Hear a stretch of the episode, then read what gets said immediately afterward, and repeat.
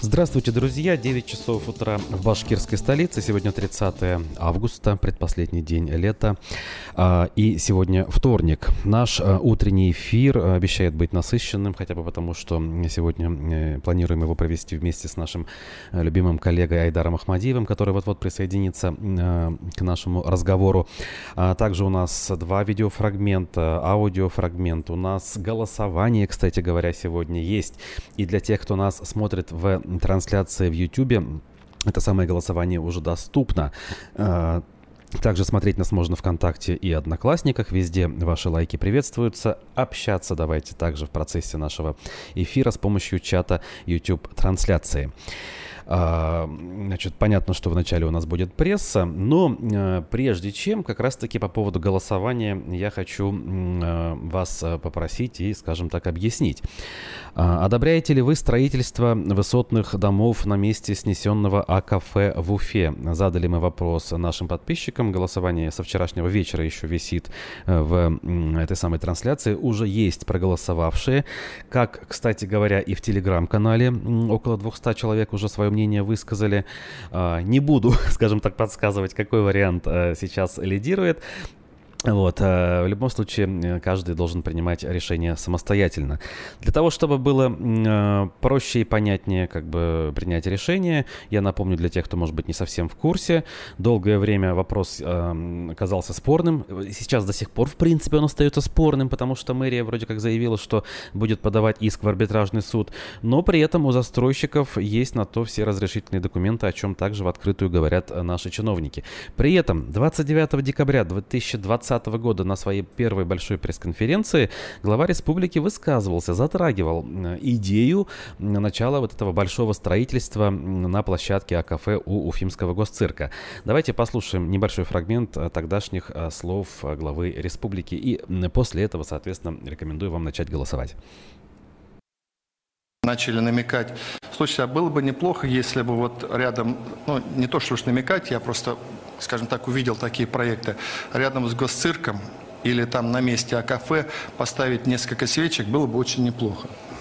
А, вот ощущение вот этого безумия, неудержного зуда поставить, э, вот воткнуть свечку в каждом месте, а, мы много на эту тему с Ульфат Масольевичем говорили. Э, много на эту тему. Ульфат Мансурович боролся с этим. И, к сожалению, знаете как, и здесь застройщиков понять можно. До, извините, моего прихода сюда, к сожалению, и до Ульфата Мансуровича, огромное количество документов, переводов земли соответствующим образом под жилое строительство, выдача разрешений на строительство было уже осуществлено на, там, на миллионы квадратных метров. Поэтому э, мы, как говорится, работали с тем, что есть. Потому что э, я вот откровенно скажу, что э, мой визит на Шатару Ставели, откровенно могу сказать, он ведь, знаете, прошел на грани с законодательством. Я, кстати, Носкову Андрею Викторовичу признателен, что он как-то понял, что вот здесь вот ровно тот случай, когда надо останавливаться, не надо строить. Хотя юридически его позиция там безупречна. Понимаете, в чем дело? Поэтому мы и подумали, что все-таки нам нужно подумать о каком-то коррекционном э, совещании, где мы могли бы всесторонне рассматривать вопросы строительства Уфы. Это первое. И второе, что самое главное, что создать такие механизмы, чтобы застройщик после того, как будет принято базовое решение, что там нужно строить на таких основаниях с такими социальными объектами, после этого ему на всех этапах наших бюрократических там препон включался зеленый цвет. Это вот, э, знаете, ну, многие уже знают, вот если ко мне попал на инвест-час, и, соответственно, на инвест-часе принято решение, что выделить земельный участок, там, обеспечить подвод инфраструктуры, то все точно знают министры, что это попало уже сюда, через каждый там определенное время я проверяю, как происходит, и поэтому все это летает на самом деле. Вот поэтому я и подумал, что нам нужен подобный орган. И э, мы провели несколько заседаний, поскольку это по большому счету, что еще важно – выдавать разрешение на строительство – это не мои полномочия, это полномочия муниципалитета. А, вот а, такой фрагмент мы с вами посмотрели и послушали. Пресс-конференция Ради Хабирова 29 декабря 2020 года состоялась. Спасибо коллегам с телеканала ЮТВ за то, что бережно сохранили э, данную информацию. Поэтому, друзья, голосуйте. Ближе к середине часа, когда мы закончим нашу вот такую свободную часть эфира, до прихода гостя, мы подведем итоги. В телеграм-канале также можно проголосовать. И, соответственно, в YouTube-трансляции прямо сейчас э, это делайте. Я с удовольствием тем временем приветствую нашего коллегу Айдара Ахмадиева, который уже находится в нашей студии. Всем доброе утро, да. С опозданием, но приехал. да, это главное, очень давно не был в этой студии. И рад вести утренний эфир с Русланом, как это было в старые добрые времена. Абсолютно аналогичные чувства я испытываю. Я уже, в общем, предупредил, о чем у нас сегодня будет идти речь, запустил голосование. Сейчас э, основной наш блок э, будем э, читать, соответственно, республиканскую прессу для этого я должен, получается, немножко Айдару сейчас помочь. Видимо. Так, нет, а сейчас я все настрою, да. да. Давай, давайте тогда все, начнем нормально.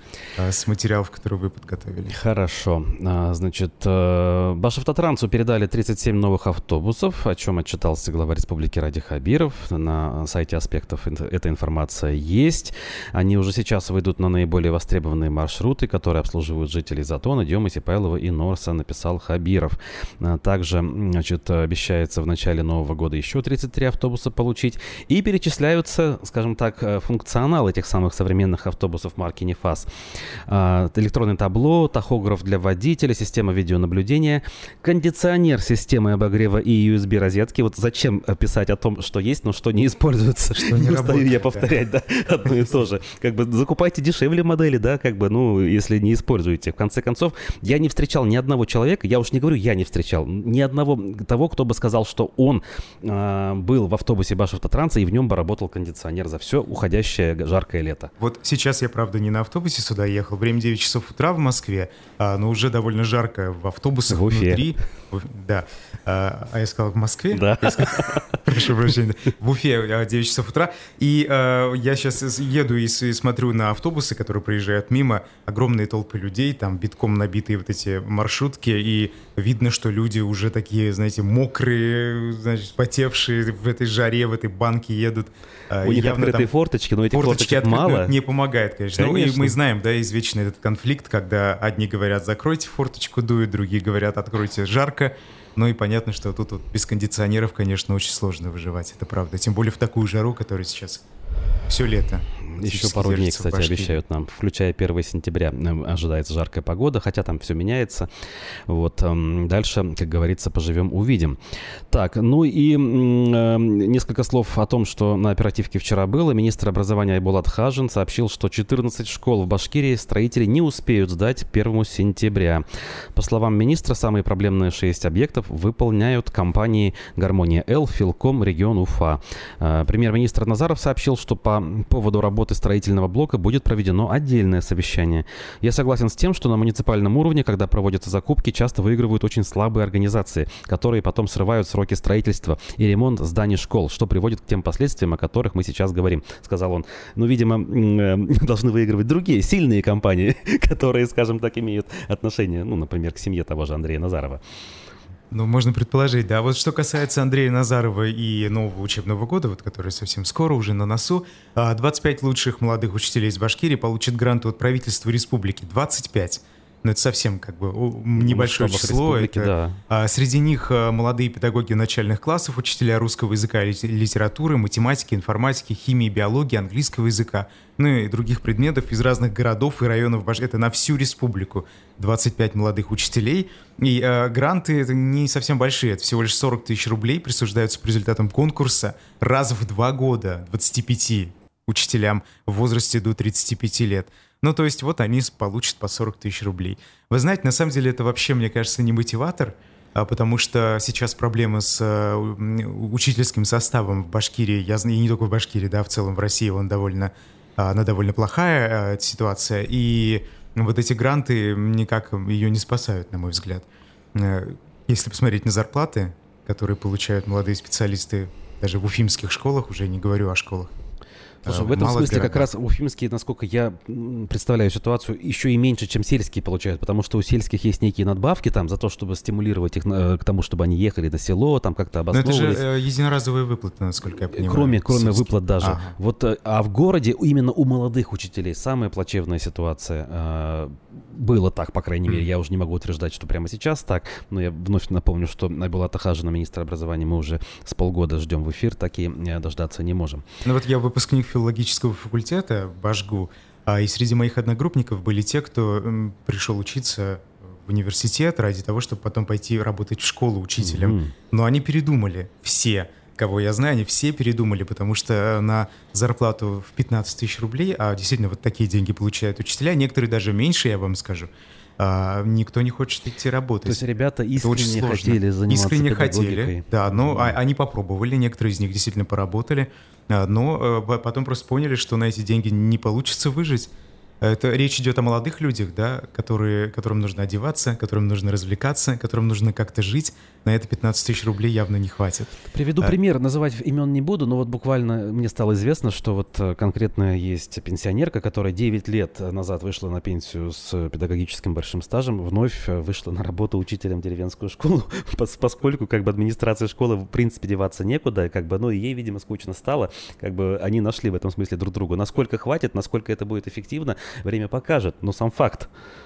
Вот по поводу эффективности, это действительно острый вопрос, потому что учителя советского периода, они, ну, как правило, я не говорю обо всех, да, но вот нам, по моим личным наблюдениям, большинство а, это люди, которые не умеют там, условно, даже с компьютером обращаться на том уровне, который необходим сегодня. Да и в принципе материал, если Ну и 9 лет материал, конечно же, заниматься. тоже, да, да, да. Если молодые специалисты, у них есть какое-то рвение, да, и вот собственное, как бы искреннее рвение действительно постигать что-то новое в науке, изучать, там, читать научные статьи или самим даже что-то публиковать, то, наверное, у учителей в возрасте нет в первую очередь на это времени, Мгм. да?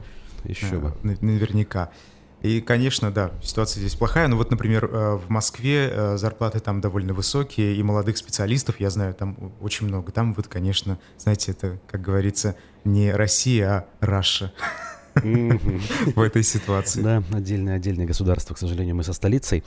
Ну, что ж, тем временем э, Ради Хабиров поручил трудоустраивать добровольцев, вернувшихся с Украины. Э, Это тоже в ходе оперативного совещания вчера это случилось. Э, Он поручение отдал членам правительства и сказал, что надо вместе подумать над этим вопросом. По словам главы региона, среди них много толковых людей. Ранее он предлагал министру образования Башкирии Булату Хажину посматривать на ребят и назначать их советниками директоров школ по патриотическому воспитанию или госслужащими. По социальной части надо посмотреть и психологические, и физические травмы. Нам этих ребят всех надо брать. Они имеют высокий, ой, э, статус высокий участников боевых операций.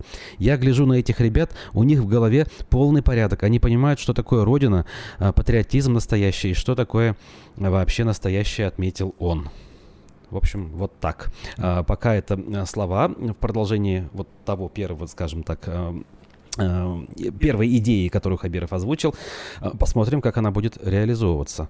Ну, само по себе добровольчество, оно вот у нас реализуется семимильными шагами. Вчера стало известно, что два батальона, которые в Башкирии сформированы, отправились на место проведения спецоперации. Конкретных, понятно, мест никто не указывает. А, ну тут сложно что-то комментировать в рамках Это да. в легальном поле, так скажем. А, э, Кстати, вот э, я все-таки хотел повернуться к теме образования, опять к Ибулату Хажину. Он много всего наговорил на несколько материалов в СМИ, и вот э, пруфы пишут о том, э, какие специальности в вузах стали наиболее популярными в этом году. И вот по словам Айбулата Хажина, а, наиболее высокий конкурс, а, больше всего абитуриентов а, подали документы на специальность информатика и вычислительная техника программисты, программистами хотят быть. А Также популярные э, юриспруденция, сервисы туризм, образование, электроника, радиотехника, ну, в общем, и медицина, кстати. Ну Вот, и на последнем месте из этого топа изобразительное искусство, там до 12 человек на место. Вот мы видим, как гуманитарные специальности потихонечку отодвигаются да, на второй план, и э, технически они э, из года в год все более популярными становятся, но это еще тенденция, обусловленная тем, что э, количество бюджетных мест на гуманитарных специальностях либо э, очень резко сокращается в каких-то определенных областях, например, филология, насколько я знаю. Мгм. Может быть, конечно, ситуация изменилась именно в этом году, надо посмотреть, вот я не уточнял. Но вот в, предыдущие годы именно такая тенденция и была. А, ну и в некоторых областях постепенно сокращается. Ну, с одной стороны, радует, конечно, перекос у нас, как ни крути, был э, на рубеже там 90-х и первом десятилетии нулевых в сторону гуманитарного образования, зачастую некачественного причем. То есть технарей становилось э, меньше, но сейчас, мне кажется, это уже угрожающая форма может принять, тем более, что э, как бы в нынешних реалиях как раз гуманитарии-то особо и не нужны. Конечно, как... нет. Кому нужны философы?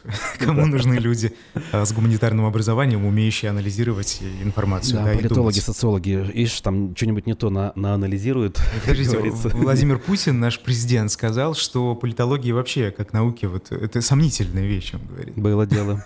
Причем это было еще даже до последних событий, так сказать, да, вполне себе в обычной мирной ситуации. Так, э, ну мы также должны все-таки двигаться дальше. У нас вот э, что ни день, то потрясающие в своем безобразии новости. В Башкирии украли кабели для освещения трассы Р-240. Значит, эм, в большом объеме их украли. Трасса Р-240 это Уфа-Оренбург, я напомню. И на участке от э, Стерлитамака до Уфы еще года три назад пообещали установить уличное освещение. Что, кстати говоря, уже сделано. Опоры с фонарями стоят. Э, но оказывается, на сегодняшний день лишь около 30 километров из них э, включались. Так вот, работы по строительно-монтажной части, пишет УФА-1, на 100% завершены. Горит из 113 километров 30. На 66 километрах идет переподключение кабелей в связи с тем, что произвели кражу. Произвели кражу. Ух. Большие объемы украдены. Все заявления в МВД написаны, заявили в управлении автодорог Приуралья. А, согласно информации, значит, это все не важно, что за компания. Я вот просто диву даюсь, да, оживленные трассы днем и ночью, там есть движение. Кабели, насколько я понимаю, там должны были быть э, как-то спрятаны там под землю, потому что надземных проводов не видать. И спрашивается, вот как это все было сделано, что так легко можно было украсть 66 километров кабелей. Да уж. Да. А, ну, кстати, э, что касается вопросов экологии в Башкирии, э, материал Пруфы, в Башкирии остановили строительство мусоросортировочного завода, как Андрей Назаров присвоил себе победу сибайских активистов. А, Мария Чебакова, журналистка, пишет этот материал. А, премьер-министр заморозил стройку, против которой выступали жители поселка Золото. На прошлой неделе премьер-министр посетил родной Сибай и в рамках рабочего визита побывал на площадке как раз этого строящегося комплекса в этом поселке, а, где всего а, парой слов остановил строительство объекта из солидарности с жителями Сибая, О. которые активно выступали против этого в последние несколько недель. Вот а, недель ли? Потому что я помню, что это вообще очень давно эта история. Ты, ты сейчас можешь немножко путать. Поселок Золото нам хорошо известен с тех событий, когда тлел карьер, и мы о нем постоянно говорили. А mm-hmm. данный завод мусоросортировочный был презентован буквально в начале лета этого года на Инвест Сабантуе Э, за Уральем И они так легко отказались от этой идеи, Да, получается? то есть только презентовали, только одобрили, только-только вроде как должны были начать что-то делать, и вот быстро все так произошло. Вот. Эм, и там вообще, как бы, смотри, э, очень такая двоякая ситуация. С одной стороны, крутая идея, мусоросортировочный завод, то есть то, что доктор прописал, да, то, чего мы все хотим для того, чтобы избавиться от гор мусора, которые есть. С другой стороны, почему-то местом выбрали, значит, площадку рядом с домами, в 100 метрах от них буквально, э, в то же время, когда в том же Зауралье огромные степи там mm-hmm. не освоенные, да, и, пожалуйста, можно все это дело использовать. Вот. Э, тут единственное, да, хорошо, к людям прислушались, прекрасно. Но является ли э, основой этого решения как раз-таки желание угодить людям? Или, может быть, какие-то э, есть подоплеки, например, какие-то экономические интересы тех или иных участников, да? Э, а что, прекрасная идея, э, типа того, что вот э, этим не дадим, а сами построим, например, подвинем еще на 100 метров подальше, сделаем вид, что мы к людям прислушались, а в результате как бы получим хороший контракт. Не хочу, может быть, утрировать и сгущать краски, но, к сожалению, вот невольно к этим мыслям приходишь. Вот. С другой стороны, опять же, с третьей уже получается. Не хотелось бы, чтобы проект в принципе канул в лету, поскольку сам по себе, еще раз, да, проект сортировки — это хорошая идея. Вот. А, вы, вы знаете, меня удивляет, а когда они этот проект разрабатывали, ведь наверняка они должны просчитывать какие-то риски, наверняка они просчитывали их, почему они не обратили внимания, что вот тут может какое-то недовольство, если это 100 метров действительно. Да, видать, не просчитывали а... и забыли, что, в принципе, там довольно активные забыли граждане о живут. Они, видимо, работали в тех местах, где привыкли люди вообще помалкивать, да, а здесь население, как ни крути, оно уже имеет опыт определенного отстаивания своих интересов в связи с тем же карьером, неподалеку также были истории там с э, потенциальными разработками гор в Баймакском районе, как бы люди, скажем так, ну, не самые терпеливые в этом смысле. Ну вот, э, нашла коса на камень, как говорится. Ну, это очень хороший пример. Э, это демонстрирует, что обычные люди вот могут с помощью таких видеообращений, тут, тут несколько десятков человек, как я вижу, да, на кадре, обратились к главе Следственного комитета и главе прокуратуры Краснову и Бастрыкину, и, и это работает. И вот, пожалуйста, берите на заметочку, как говорится, да, такое некое гражданское общество хотя бы в таком виде, которое мы сегодня имеем. Да, да, именно. Ну, кстати, э, есть у нас местами активисты. Вот вчера, в частности, у нас Дмитрий Савельев из Нефтекамска э, докладывал, скажем, о том, как у них дела обстоят в борьбе с э, изменением границ водоохранной зоны под Нефтекамском в связи со строительством завода в Камбарке.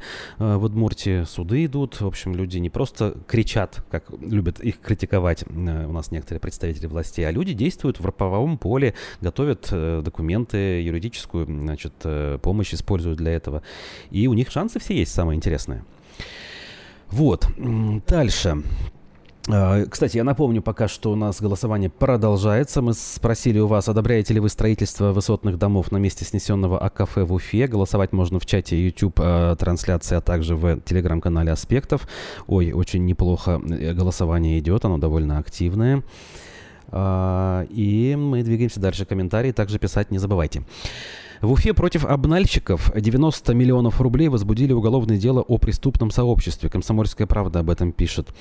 А, и ни много ни мало об этим делом а, занимается Следственный комитет и ФСБ республики. Я вот почему на это внимание обратил. Казалось бы, рядовая история, да, ну какая-то группа людей, ну скорее всего формально занимающиеся бизнесом. То есть у них, наверное, там юрлицо есть, и все очень пристойно выглядит. Э, ну, занимались они таким, ну, нехорошим делом, окей. Как бы это противозаконная деятельность. Но она довольно привычной была очень многие годы э, в нашей стране. Я вот постоянно слышала предложения, объявления публикуют, там соответствующими услугами, и, казалось бы, это все открыто происходит, и никто не трогает. А тут прям аж захват, э, вчера отчитывались, прямо там все так все обставлено, примерно как с Евгением Ройзманом в Екатеринбурге, когда к нему там бригада там из 15, что ли, человек явилась для того, чтобы э, произвести следственные действия. Ну, им же нужно показать, что они работают. Ну, наверное, да. А, вот. И в результате оказывается, что у нас семеро жителей Башкирии в возрасте от 27 до 62 лет проходят а, по этому делу. А, и, и вот доказанная сумма всего 90 миллионов рублей. Опять же, учитывая объемы, а, которые вот лично мне представляются, которые возможны на этом самом теневом черном рынке, сумма не, не выглядит впечатляющей. Для одной фирмы небольшой, да, наверное, это крупные деньги, может быть, многолетняя выручка даже. Но если говорить о том, что идет э, серьезный такой масштаб, э, то так себе. А, ну вот я уже сколько, почти год не живу в Башкирии, но тут ничего не меняется. Коммерсант пишет, на проведение официальных приемов в Башкирии потратить около трех миллионов рублей. Это не в Башкирии не меняется, это в Башкирии журналисты эту информацию обнаруживают и обнародуют. Видимо, в Москве это никому не интересно. Ну, может быть, да. Может быть. А, ну вот тут о трех миллионах идет речь. Казалось бы, для одного человека большая сумма, конечно, но учитывая, что там, а, я так понимаю, несколько вообще официальных приемов, заседаний, совещаний, встреч, иных мероприятий, в том числе выездных, да, эта сумма кажется не, не такой большой. А, но а, что вот интересно, а, столовые сервизы, например, должны быть из фарфора, все, как говорится, на, на высшем уровне, столовые приборы из нержавеющей стали, ну и так далее. А, там внешний вид персонала прописывается, оформление меню, а, сервировка столов, а, подача блюд и напитков, композиции из цветов при необходимости, белые скатерти и салфетки. Ну, то есть все вот в традициях, как говорится. Мне интересно посчитать, сколько за год тратится денег на подобный официальный прием. Потому что постоянно всплывают в ленте новости, как э, глава Башкирии Ради Хабиров в очередной раз куда-то съездил, и в очередной, в очередной раз несколько миллионов рублей на эту самую встречу там с кем-то э, было потрачено. Из последнего это узбекский э, то ли отпуск, то ли не отпуск, так и не поняли на самом деле, но отчитывались, что это 32 миллиона все стоило, примерно неделя, соответственно. Если это официальное мероприятие, ну как бы можно еще понять, да, если это все-таки отпуск э, четырехдневный, об этом, кстати, тоже информация была, то это все по-другому выглядит, конечно.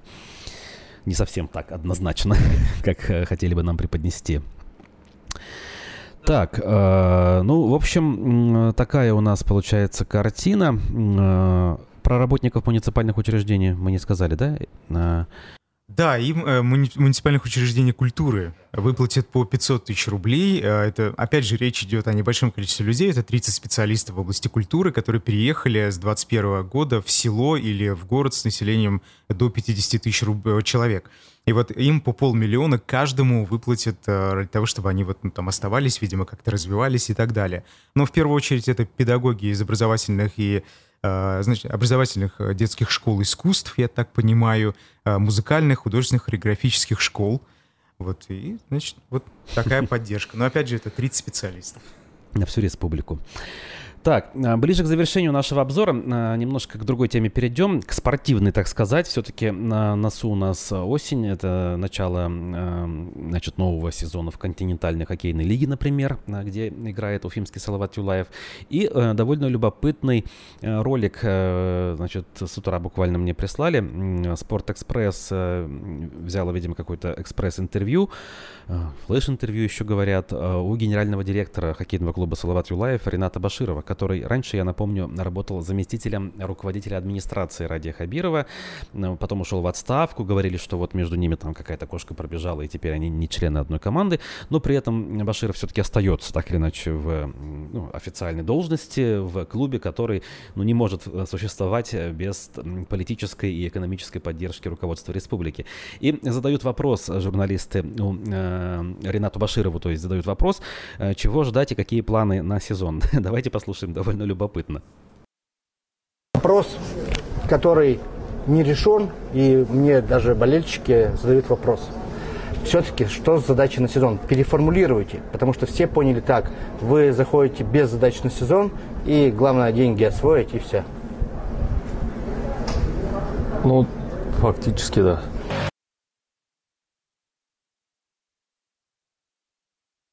Вот так вот, а, значит, э, вы сами все слышали, выводы делайте сами. Если э, что-то понимаете в хоккее, следите за ним, то, я думаю, вам многое становится понятно. Но сразу от себя добавлю, я бы не был э, столь категоричен, как, наверное, многие сейчас эм, думают, что как же так, ну нельзя же так работать, да, нельзя же не ставить амбициозных целей. Нужно их ставить, даже если ты реально понимаешь, что не очень все хорошо. С одной стороны, верно, с другой стороны, надо и правде в глаза уметь смотреть, и эту самую правду Э, уметь надо признавать и озвучивать э, в разговоре с теми же журналистами. Почему нет? Именно это сделал э, Ренат Рашитович, на мой взгляд, вот данным маленьком интервью. Руслан, а что касается интереса к спорту у жителей Башкирии, насколько он поменялся за последние полгода? Есть ли какая-то динамика? Я вот статистикой не владею, ну, просто хотя бы визуально по наполнению Визуально стадионов. интерес подугас. Все-таки, по крайней мере, в моем кругу разговоров э, намного меньше. Вот особенно в преддверии да, того же хоккейного сезона. Угу. Всегда находились люди, которые говорили, о, скоро хоккей, там, давай там подготовимся. А сейчас как-то это как-то исчезло Вообще не слышу абсолютно. людей, да? Абсолютно. Да, да, это, это действительно видно. Вот. Ну, что имеем, то имеем. Ну что ж, а, а, нам надо голосование подвести, точнее, итоги голосования. Озвучу сначала цифры, которые со вчерашнего вечера сформировались в нашем телеграм-канале. А, из 165 проголосовавших 89% ответили, что не одобряют строительство высотных домов на месте снесенного кафе рядом с госцирком в Уфе. Но 11% одобряют. То есть я не думал, что в принципе такие найдутся. Но они нашлись. Комментарий э, Ильгиза из телеграм-канала. Кто-то клялся, что домов там не будет, пишет он. Ну, примерно об этом и видеоролик наш гласил в начале а, эфира. Разговор там шел именно про это. Клятвы, конечно, не звучало, тут надо быть объективными все-таки. Но такое негативное, скажем, отношение к потенциальному строительству все-таки там было налицо. Вот. А что у нас в э, YouTube? Завершить опрос. 95 на 5 э, более категоричны в этом смысле наши зрители, которые нас э, смотрят. Понятно, что и там, и там абсолютное большинство. Но и там, и там нашлись те, кто говорят, мы за. Руслан, мне очень интересно, э, наверняка вы это в эфирах уже обсуждали на аспектах, а, но вот насколько сейчас э, градостроительная тематика, протесты, не популярны в Уфе? Ничего не было в последние месяцы. Я потерял, например, Аллу Яковлеву из повестки. Совершенно что верно, аналогично, ни слуху, ни духу. А, никаких новостей с этого поприща не звучало, кроме того, что там какие-то дольщики вот у нас немножко о себе заявляли летом, самые застарелые дольщики, причем дома на Пархоменко, Кирова, голодовку объявляли. И все. А, Вавиловский парк тот же молчит. Какие-то новые точечные объекты не звучали никак. Даже активисты движения «Дворы наши» с улицы Зорги и то, ну, скажем, с мая месяца ни о чем. Ну, в смысле, по крайней мере, публично я не слышал ничего от них. Вот, то ли проблемы решились или решаются постепенно, то ли какие-то другие способы договориться люди находят, то ли действительно как бы что-то еще влияет, внешние ну, факторы. Просто это очень резко произошло, понимаете, именно вот после начала специальной военной операции. А, и, э, казалось бы, даже те протесты, которые не связаны никак с военной какой-то тематикой, а, в любом случае они вот подугасли. И мне да. кажется, это не только история Башкирии, а Скорее а вообще всего, да. всей То страны. Вот эти вот подспудные факторы внешние, да, они не могут э, не влиять. А, наш, наш зритель постоянный на правию пишет, эти дома прям какой-то ночной кошмар, надо же было. Ну, видимо, надо же было придумать, да. Действительно, хотя бы дизайнеры бы постарались, что ли. Ну, хотя бы как-то симпатично же можно было нарисовать эскизы.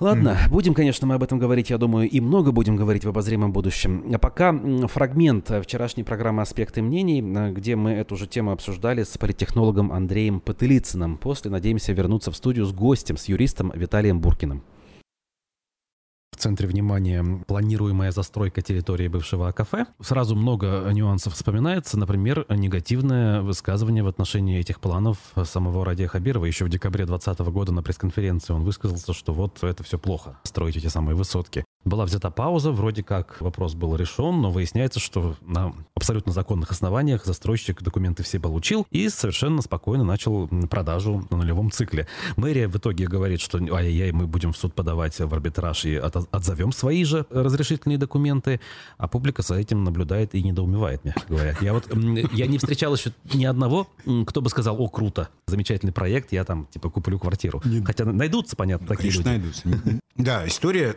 вот с этим клочком земли, Буквально шагами можно его измерить. Очень маленький участок. В центре Уфы, рядом с госцирком, вот где стояло это замечательное кафе, история это, конечно, совершенно феноменальная. Вы правильно откатились на э, там, два года назад. Хабиров гневно заявлял, что это неправильно. Потом, значит, мэрия Грекова категорическим образом это дело запретила и не разрешила. То есть документов не было. Клочок земли стоял огороженный железным забором. Тут тихонько приходят эти КВНщики из Нефтекамска, ну, как я называю нынешнюю мэрию Уфы. Давайте посмотрим документы. Кто подписал разрешительные документы? С кем они сейчас судиться? Сами с собой будут, что ли? Как э, говорит незабвенный Борис Борисович, э, по последним данным разведки мы воевали сами с собой, да? Кто подписал разрешительный документ? У нас существует хоть какая-нибудь преемственность власти в городе? То есть вот предыдущая мэрия, она хоть сколько-нибудь должна э, учитываться нынешней командой? Или у нас как гуляй-поле, да, кто захватил власть, тот и теперь порядки устанавливает. А все, что делалось раньше, все считается неправильным. Но не так ведь? юмористы из Нефтекамска, которые прибыли к нам управлять городом Уфой, они боюсь, что просто в принципе не понимают, о чем идет речь. То есть они думают, что вот вытащили вот этот счастливый билет, и, соответственно, вот нам выдают такую штуку. Я разговаривал с чиновниками, которые в курсе вот этой ситуации по разрешительной системе относительно этого объекта. Да, у застройщика сейчас, который там вышел на эти работы, все документы оформлены. Вопрос только, кто ему оформил эти документы и на каких основаниях. А мне очень понравилась э, передача одного из башкирских каналов, где показывали рекламную передачу вот этого застройщика, что они там строят дом, что это очень хорошо и правильно, что это великое благо, красивые каменные коробки вознесутся над парком. И там юноша какой-то в касочке, он, значит, рассказывал, как все это здорово и хорошо. И он рассказал, да вокруг столько много детских садов, школ. Угу. Покупайте квартиры в этих домах, будете жить как сыр в масле. Вам 200 парковочных мест тут организовываем. А всего там 880 квартир. Вот теперь давайте рассуждать логически. Центр города, прекрасное местоположение, действительно, парк, проспект Октября, госцирк, мэрия. Квартиры точно не для бедных. 880 семей с хорошим достатком заселяются в эти квартиры. У них сколько автомобилей на квартиру? На каждого взрослого члена семьи. Ну, давайте будем считать, что полторы машины. Да? Окей, То есть да. у кого-то две, у кого-то три, у кого-то одна. 880 квартир, 1000-1200 автомобилей, 200 парковочных мест. 880 семей. Сколько там детей? Куда эти дети пойдут? Вот этот мальчик в каске рассказывал, что вокруг полно детских садов и школ. А они что, пустуют, эти детские сады и школы? Кто-нибудь найдется, кто спросит вот с этой вот КВНской компании, которая у нас сидит в мэрии, они нам ответят на этот вопрос, и нам, жителям Уфы? Как вы считаете, каковы шансы э, на данном этапе общественности? Все-таки буду считать, что именно общественность в данном случае кровно заинтересована в том, чтобы эту историю закончить. В смысле прекратить э, это самое строительство, не начавшись. Ну, к общественности, которая неравнодушна к этой ситуации, надо относить исключительно э, окрестных жителей. Ну, у нас так устроено, что социум наш разобщен. Это мы с вами тут сидим, э, возмущаемся и хлопаем крыльями, а на самом деле абсолютному большинству жителей города глубоко наплевать на эту историю. В Кузнецовском затоне свои проблемы, в другом затоне свои проблемы. В Энорсе школу не, не могут построить, то есть им э, не до этих высоток. Но местным жителям вокруг проживающим это конец улицы Зорги, это, собственно, все прилегающее пространство проспекта и всем, кому не безразличен парк, который, по словам застройщика, за счет строительства двух высоток станет еще лучше. То есть они так трактуют ситуацию, что там вот парк, он сейчас хороший, а когда мы построим там два гигантских дома, то он станет еще лучше почему-то. Так вот, кто не безразличен к этой ситуации в том районе, должны каким-то образом объединяться и решать, что делать с этим объектом. То есть есть положительные примеры. Вот на Зорге, в районе Дворца спорта, через дорогу от него, там была попытка построить некий торговый центр на месте сквера.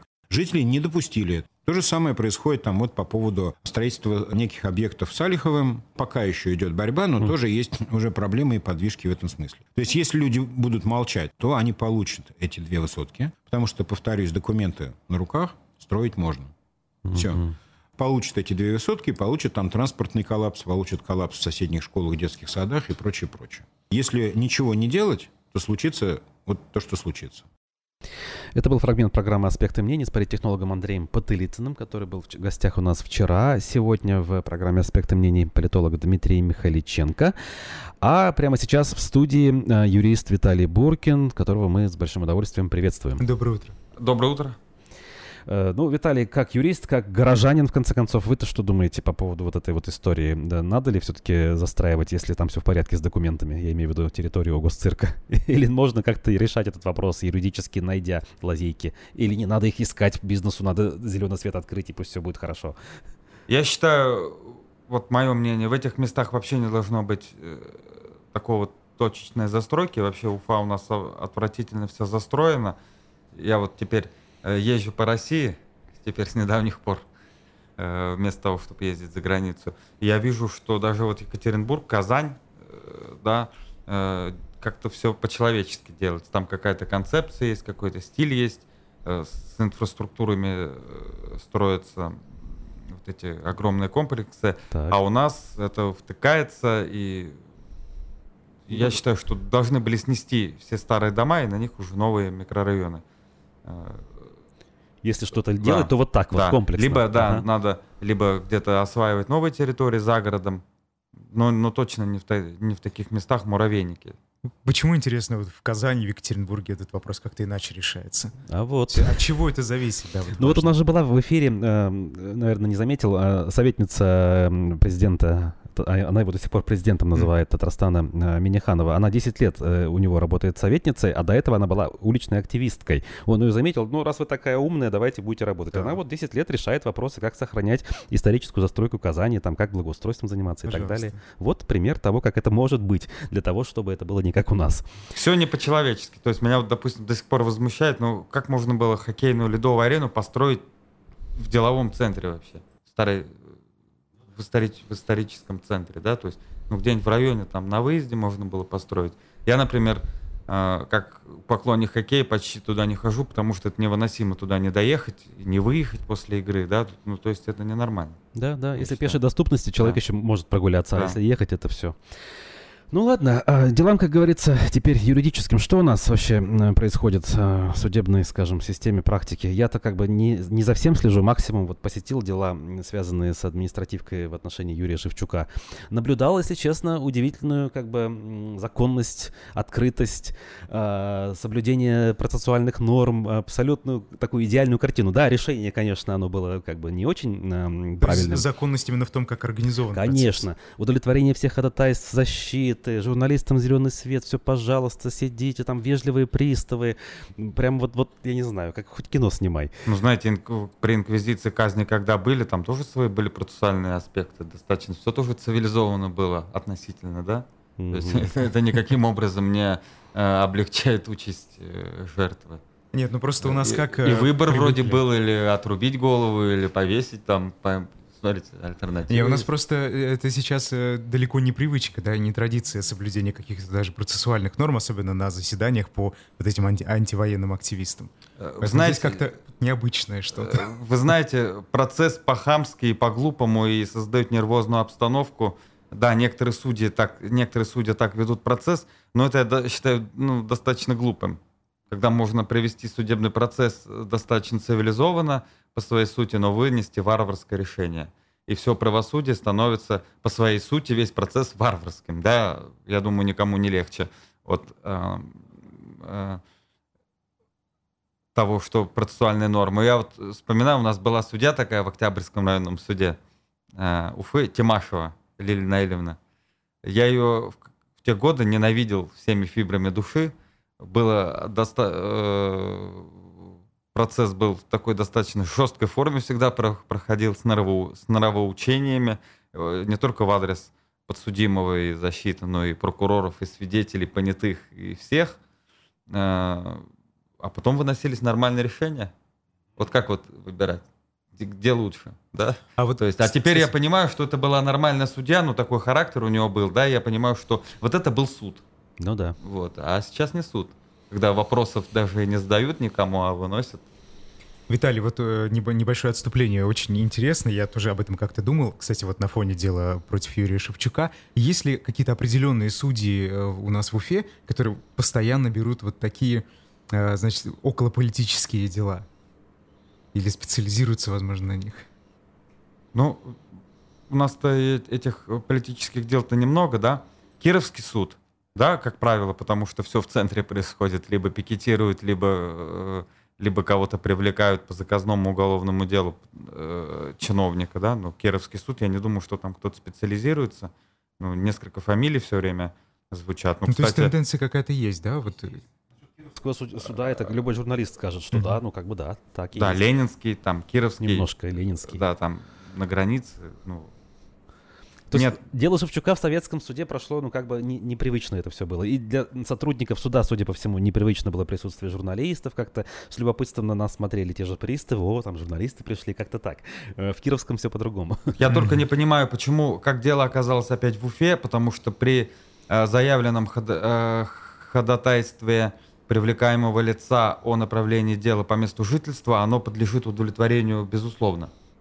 Может быть, за последние месяцы что-нибудь поменялось, конечно, да, потому что невозможно следить за... Судья объясняла свое решение тем, что у нее два варианта все-таки. Я вот не могу э, утверждать, что она была права или нет, но она говорила, я могу и так, и эдак, а решаю вот так. Ну, я думаю, это ничего страшного в этом нету. Я, как и ожидал, э, защитник Шевчука подал, э, заявил ходатайство о направлении запроса в Конституционный суд. Наверное, он там, я так думаю, все грамотно обосновал. Отказ, ну, дойдут до Конституционного суда. Э, Я думаю, что э, Юрий Шевчук не, не сильно пострадает, он и не пострадает. Страдают сейчас у нас...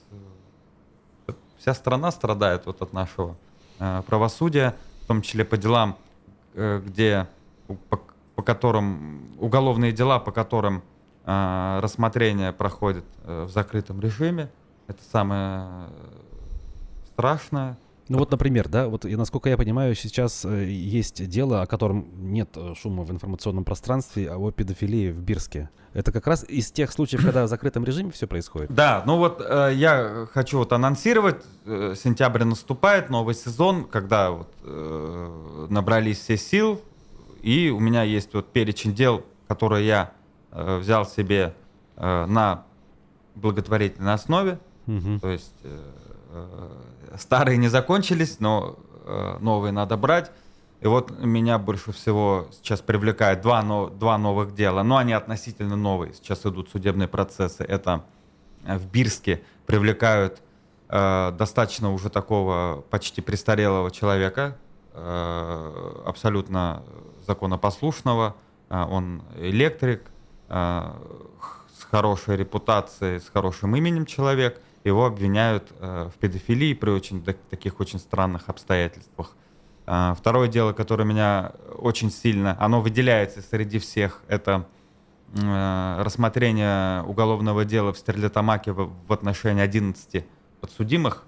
э, сотрудников реабилитационного центра по лечению наркомании. Мгм. А, Там тоже, э, там ситуация неоднозначна, но там пахнет откровенным беспределом. Также, э, ну и мое старое дело 2005 года.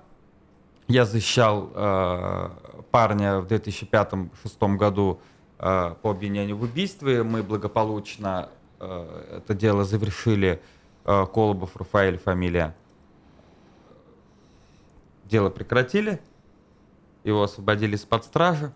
А В 2012 году Колобова в 2012 году Колобова убили. Сейчас решили возобновить э, уголовное дело и э, посмертно его э, наградили, по сути, приговором. Мгм.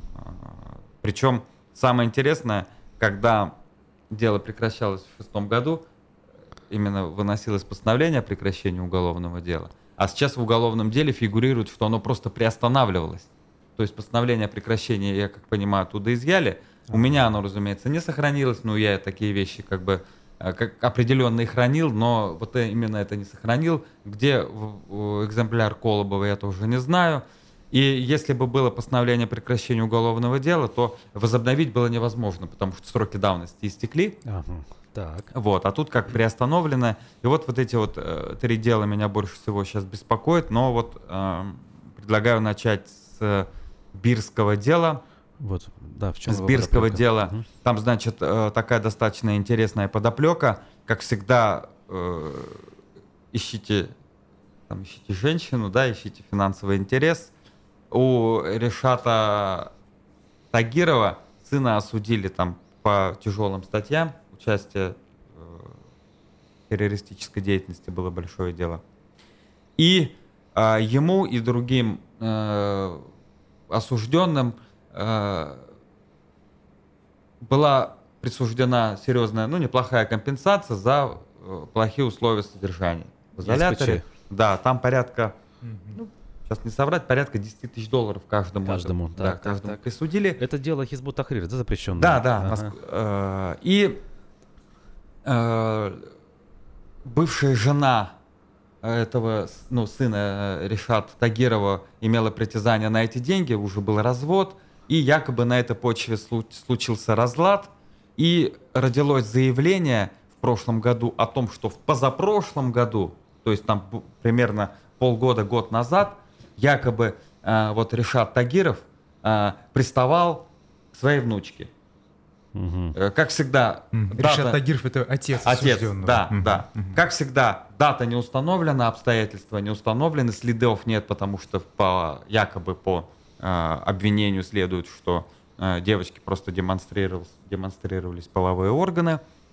Э, дело благополучно направлено в суд. и э, сейчас вот завершение под- к завершению подходит судебный процесс.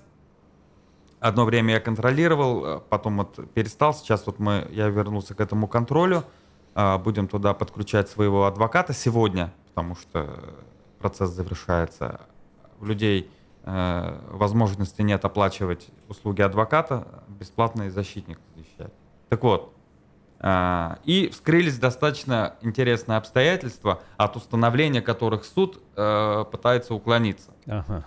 А, По версии Тагировых, его э, Земфира, это жена Решата Тагирова, за несколько месяцев до подачи заявления э, матерью ребенка э, внучка ей рассказала о том, что ее избил очень сильно сожитель мамы. Так. В связи с этим они обращались даже с заявлением в милицию. Все зафиксировано, в больнице якобы все зафиксировано.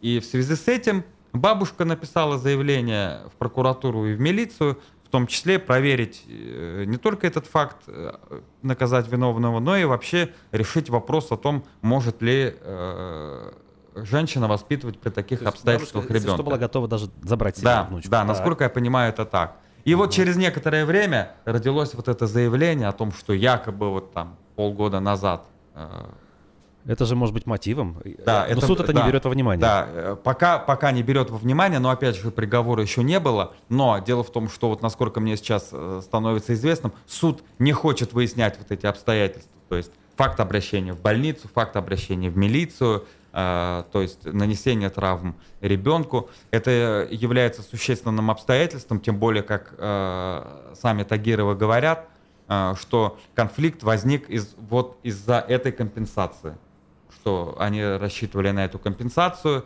она рассчитывала якобы на эту компенсацию, а сын сказал, что эта компенсация положена вам, родителям. То есть, вот.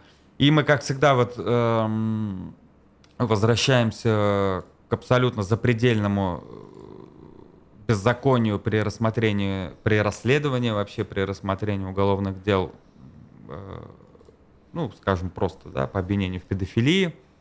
Теперь э, уже людей не обвиняют Э, мужчин не обвиняют уже в изнасилованиях. Ага. Но, да, если вчера было изнасилование, э, сегодня жертва пошла с, допустим, сложным заявлением, это, ну, понятно, легко устанавливается, да? А вот если это было полгода назад, или год назад, или три года назад, в неустановленный день мая, июня или июля, то, э, разумеется, следов нет, ничего нет – и э, в э, стандарты, я не, не знаю, когда был вынесен первый такой приговор по со, совершенно вот таким вот заведомо низким, да, стан, требованиям, стандартам к доказательствам. Э, по сути, э, мужчина э, находится в том положении, когда он должен доказать, что таких действий не было. Угу. Разумеется, доказать это невозможно. Э, дела фальсифицируются ну, Хотя достаточно... бы дата и время были да, бы, да? Доста... Да, да, достаточно хитро. Потому ага. что если сказать, что это было 1 мая, допустим, 2020 года, может выясниться, что человек был за границей, например, да. Да? или человек находился в таком-то месте, э, в санатории. Поэтому пишут, это был май, июнь, июль, там, август, э, там, каждую субботу или каждую там через субботу там, и так далее. И, разумеется, нормальный судейский подход к таким обвинениям должен быть такой. Если вы не установили время и конкретные обстоятельства, вы не можете утверждать, что вообще такие действия были. И такие вот обвинения пространные, да, они нарушают право на защиту. Конечно. А, и сколько таких приговоров вынесено Вынесено у меня вот, э, много обращений. Я не могу, э, допустим, э, успеть под контроль взять все. Вот то же самое сейчас, вот, допустим, происходит в Амурской области. Также три года назад, постепенно на протяжении года. То есть, как всегда, у людей никаких данных за педофилию нет.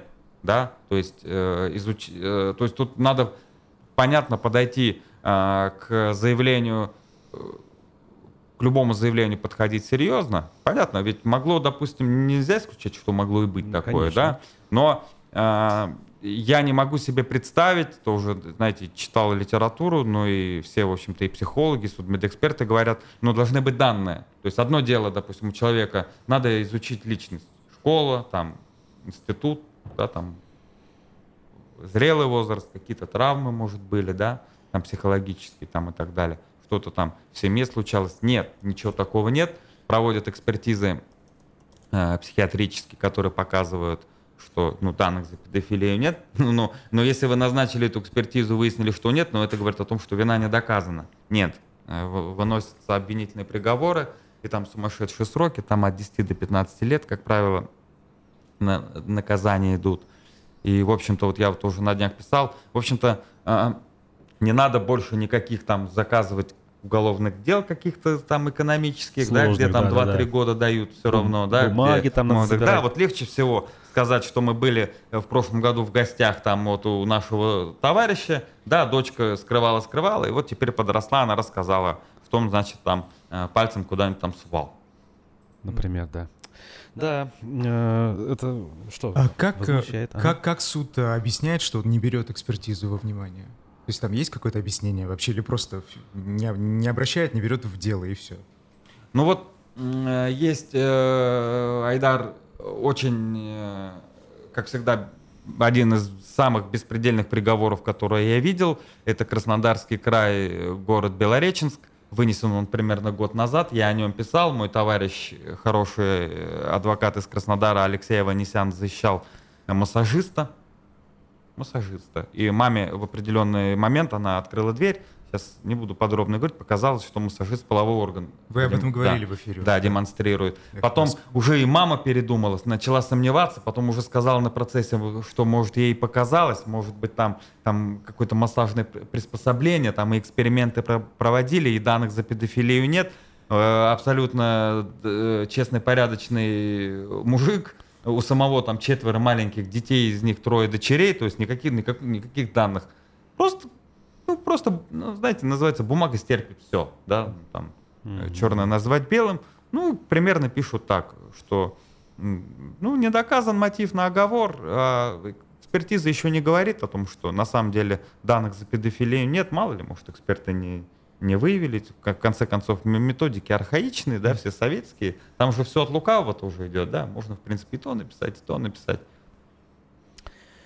Да, понятно. Поэтому Ну, а, на незнакомых женщин в машину не сажать по незнакомым местам. Ну, в общем, да, надо быть крайне да, внимательными. крайне, крайне внимательным, потому что, а, но при этом, при этом я хочу сказать, очень много постановлений об отказе выносится. Все-таки да, они есть. очень Ага. много выносится. а, А там, в где, то есть, соотношении это сколько? я не знаю, ну, я, я, я, разумеется, буду врать, если говорить про проценты, потому что, ну, я общаюсь с людьми, со знающими, там, с криминалистами, там, со следователями, там, и так далее, да, там, с адвокатами.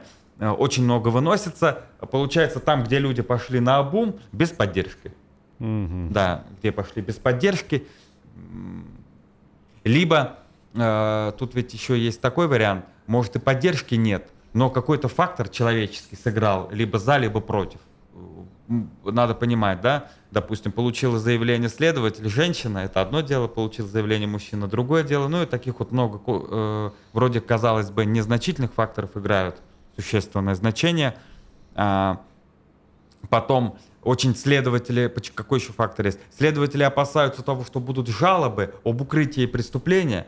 Легче возбудить, за- арестовать человека, потому что ну, идет практика, да, идет такая практика, есть э, негласные указания, с ними не возитесь, и плюс постановление Пленума Верховного Суда России по этим делам говорит о том, что э, в, в интимные подробности сильно вникать не надо при рассмотрении Ага. этих дел. То есть э, не надо выяснять э, Как все именно? да, по- подробные Так, так, обстоятельства, так, ага. достаточно ограничиться там поверхностным перечислением доказательств.